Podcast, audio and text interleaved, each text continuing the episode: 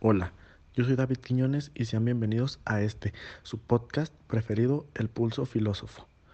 Un programa en donde podrás obtener información acerca de unos temas importantísimos y sumamente emocionantes de la filosofía.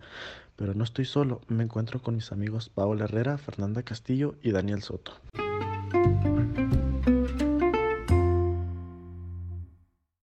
Muy buenas a todos, me presento, yo soy Daniel Soto y les doy la bienvenida a este podcast. Para comenzar, ¿sabes cuáles son los tipos de gobierno? Si tu respuesta fue no, aquí te los decimos.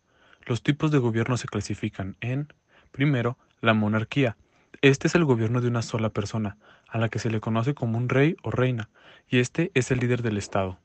Este es elegido por un derecho divino sobrenatural y por herencia, así que los líderes siempre son de la misma familia. El parlamentarismo el Parlamento es un grupo de personas que se encargan de manejar el poder legislativo del país. Después tenemos la oligarquía, que es un sistema organizativo que trata de administrar y gestionar ciertos asuntos, siguiendo unas reglas y procedimientos específicos. Esto, más que ser una forma de gobierno, es más utilizado por empresas o por grupos de personas, ya que es utilizada por áreas de administración para referirse a un conjunto de técnicas y metodologías para poder controlar sus problemas de manera organizada, volviéndose burocracia corporativa. Después tenemos la democracia, que la democracia es un sistema por el cual el líder es elegido por los habitantes del Estado y mediante mecanismo del voto se toman las decisiones políticas. Este sistema es uno de los más utilizados en el mundo, ya que es estable y las personas sienten que tienen poder de cierto modo. El que ejerce el poder en este sistema es el representante del pueblo, y éste toma las decisiones del pueblo y maneja las diversas áreas de este mismo. Después y por último tenemos la aristocracia. La aristocracia se considera el sistema de poder político que es ejercido por una clase de personas mejores, que son los ricos, los inteligentes, etc. La aristocracia está constituida por las familias y su linaje real como los reyes, condes, varones, etc.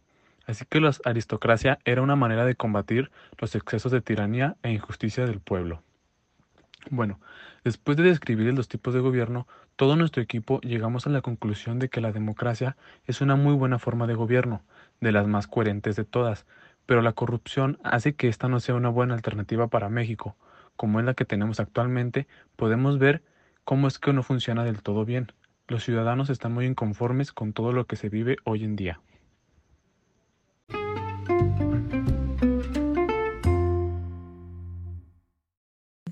Después de haber escuchado esta información que es de agrado para todos, quiero hacer un paréntesis a la forma en la que nuestro equipo y yo creemos que es la adecuada para combatir contra la crisis económica que nos trae esta pandemia. Todos nosotros creemos que la mejor manera de hacerlo es consumiendo solamente productos locales y que las empresas sigan trabajando, utilizando estrictamente las medidas sanitarias.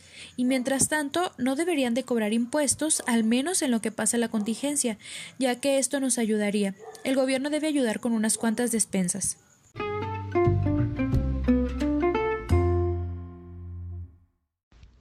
Muy bien, Después de obtener esta información que es de gran utilidad para la sociedad, pasaremos a una entrevista que le realicé a dos personas acerca de lo que es la vida y cómo la están viviendo en estos tiempos tan difíciles gracias a la pandemia que se está viviendo.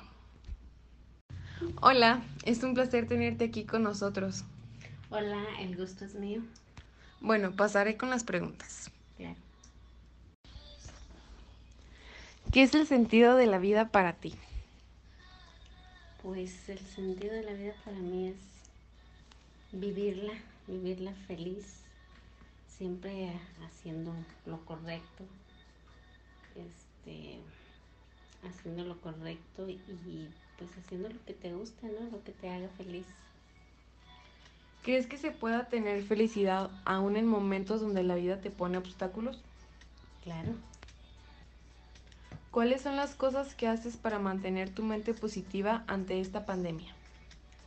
Pues manteniéndola ocupada, no sé, leyendo un libro, este, escuchando música o ahorita como estamos pues uh, quedándonos en casa, pues uh, a convivir en familia, haciendo cosas hay muchísimas cosas que hay, hay que hacer en tu casa, ¿no? Pues este, pendientes, mm, jugar, convivir con los hijos o con quien vivas. A pesar de la situación actual del mundo, para ti, ¿es más sencillo o más difícil encontrar el sentido de la vida? Pues es, uh, es sencillo. Es ya depende de la manera que, tú, que nosotros lo veamos. ¿Cómo podemos ser felices en este tipo de casos? Pues... Mm, pues estando con las personas a las que quieres. Eso es todo, gracias por tu tiempo, agradecemos tu presencia en nuestro programa.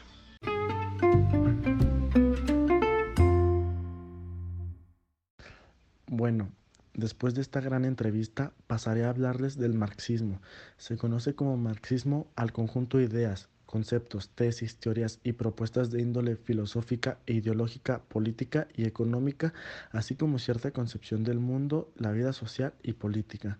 Así, pues el marxismo es una corriente de pensamiento, un modelo teórico de la realidad humana que ha servido como base ideológica de lo que se conoce como materialismo histórico y dialéctico, del comunismo y de los diferentes tipos de socialismos. En mi opinión, marxismo no tiene sentido, ya que es prácticamente imposible que podamos tener una sociedad sin clases sociales. Se necesita de un orden social para vivir en armonía. Sin duda, nuestra actualidad está lejos de ser armónica debido a los estereotipos, la existencia de clases y las razas. Pero un materialismo histórico, como lo llama el marxismo, no solucionará la desigualdad del mundo. Ahora vamos con mi amigo Daniel, que les tiene preparado unos cortes comerciales.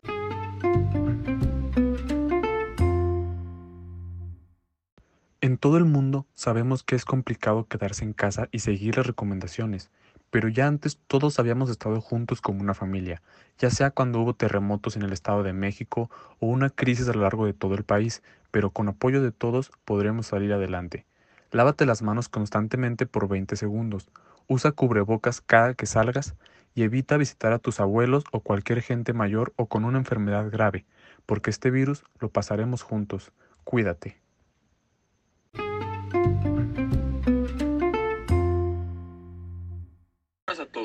Esta vez debatiremos sobre el sentido de la vida humana, un tema bastante controversial para todos. Primero que nada, les quiero dar la bienvenida a nuestra compañera Fer Castillo, quien nos estará acompañando el día de hoy. ¿Cómo te sientes de estar aquí, Fer? Hola, estoy emocionada por ver lo que mi otra compañera va a comentar acerca del tema y ver cómo compartimos diferentes opiniones o iguales, ¿verdad? Todavía no sabemos. Me alegra bastante escuchar eso, Fer, porque también nos acompaña Paola Herrera, ¿Lista para empezar, Paola? ¿Cómo te sientes? Hola, creo que sí, muy entusiasmada de escuchar lo que dirá mi compañera Fer. Ya lista. Muy bien, comencemos contigo, Fernanda. ¿Cuál es el sentido de la vida para ti? Bueno, mi opinión del sentido de la vida creo que ya la había pensado hace tiempo y pienso que cada persona le da sentido a su vida con lo que la llena. Eh, algunas personas pueden encontrar refugio en las riquezas, en el dinero, u otras personas en algo más emocional, la familia, el amor o sentirse plenos. Creo que depende de cada persona. Mm, cuando me hicieron esta pregunta lo relacioné con el existencialismo y el filósofo Jean-Paul Sartre, que él mencionaba que cada individuo es responsable de las decisiones y las consecuencias que éstas pueden tener. No hay otra persona que sea culpable de ello. Entonces yo siento que es igual en el sentido de la vida. Cada persona le da sentido a su vida con lo que mejor le parece o con lo que más lo llena.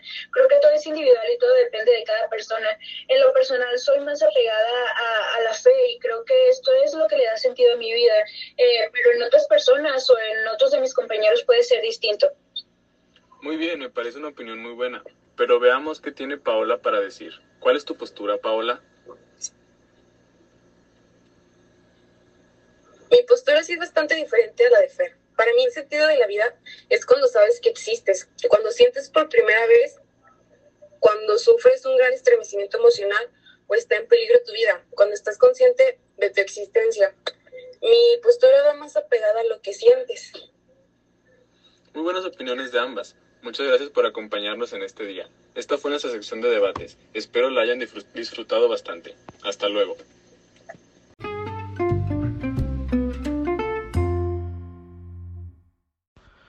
Y bueno, ha llegado la hora de finalizar este podcast. Hemos concluido con toda la información que podíamos traerles esta semana. Los esperamos la próxima y esperamos que este podcast haya sido de su agrado. Gracias.